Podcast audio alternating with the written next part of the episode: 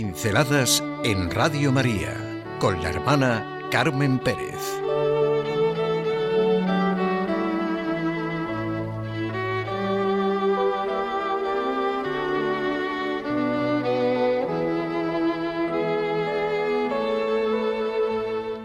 Se vive distinto si se escucha la palabra de Dios.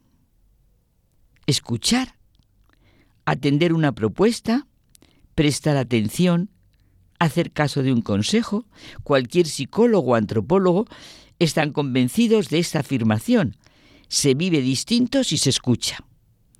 Es fundamental en el ser humano para nuestro conocimiento, nuestra paz, nuestra vivencia interior, nuestra riqueza interior. Pero hoy no me voy a centrar en la escucha, tan vital y necesaria en la persona, sino concretamente en una consecuencia de esta necesidad tan humana, insisto, una necesidad tan humana. Claro, y se vive distinto si se escucha la palabra de Dios.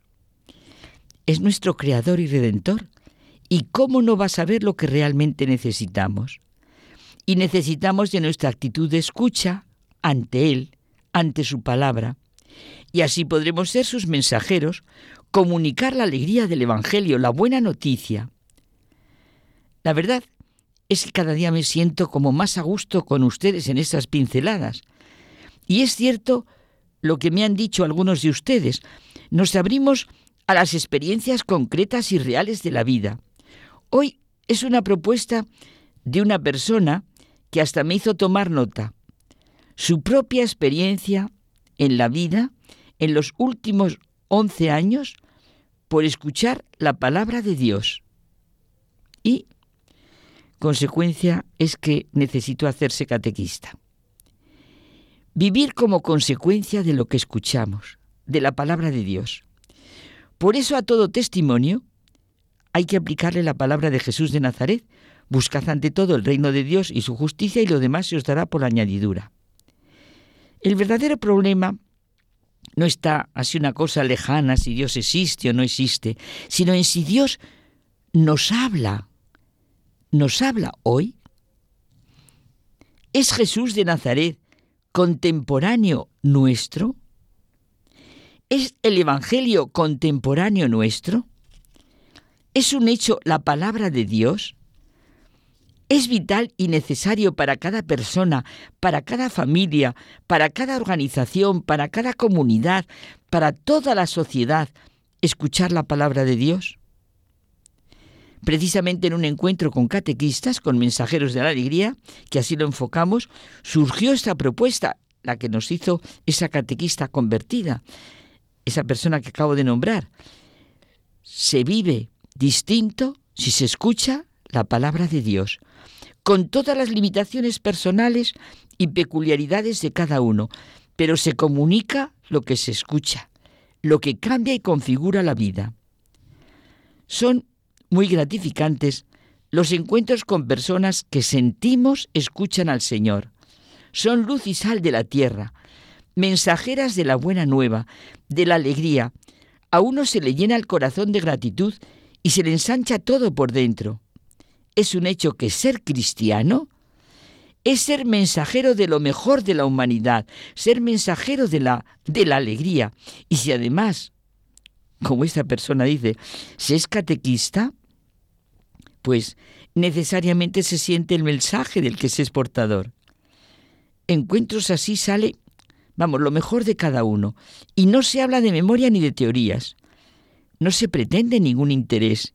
Se habla desde la realidad desde la propia experiencia. Sentimos clarísimo que no se puede testificar nada, comunicar nada, si no es con el modo en que se participa. Y esta es también la sabiduría de Tomás de Aquino. Ninguno puede testificar acerca de algo a no ser del modo en que participa. ¿Qué hace el verdadero cristiano?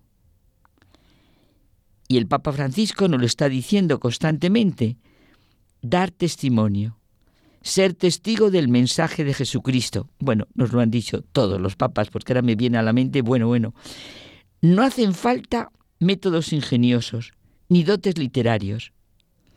¿Cómo se difunde de verdad la buena noticia? ¿Cómo se difunde realmente el cristianismo? Pues lo mismo que desde el principio. Deseo de anunciar, de comunicar a Cristo, de llevar a todos los hombres de todas las edades y en todas las circunstancias lo que da sentido a la vida, lo que enseña a vivir realmente, a entender, a reconocer. Participamos en la misión para la que vino Cristo, escuchando la palabra, comunicándola de manera vital y llena de experiencia.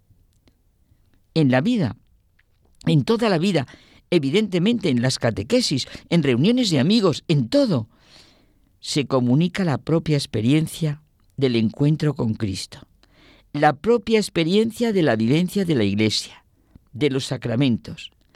El verdadero creyente sabe que Dios habla hoy y se pone al servicio de la palabra. Esto es lo que sentí con ese grupo de catequistas desde dos intervenciones, la escucha de la palabra y la experiencia.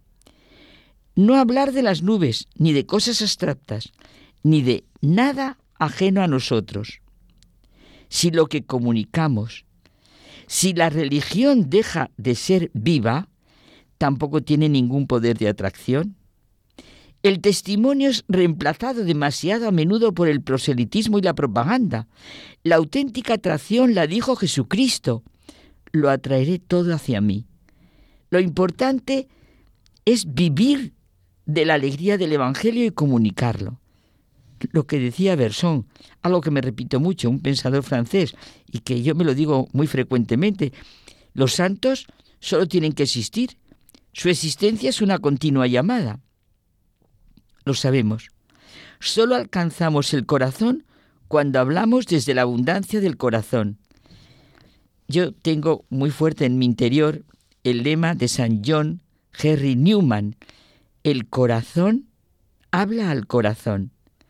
Lo primero que nos tenemos que preguntar es cómo escuchamos la palabra de Dios, cómo vivimos la iglesia, cómo vivimos las señales exteriores que Cristo dio a su iglesia, concretamente los sacramentos, los pilares reales, el plan vital que dice Benedicto XVI, sobre lo que se asienta la estructura de los grandes momentos de la vida humana, nacimiento, muerte, adultez, matrimonio, reconocimiento de la misericordia de Dios, de los errores y fallos nuestros, presencia del Señor, en lo que expresa su amor hasta el extremo, la Eucaristía, el acompañamiento del sacerdote, la fe nos adentra en el mundo cristiano.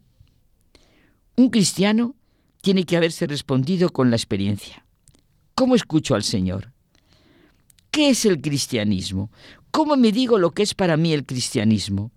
¿Cómo le abro todas las parcelas de mi ser y de mi vida? ¿Qué comunico? ¿De qué habla realmente mi vida? Mi actuar concreto. Se vive distinto si se escucha la palabra de Dios.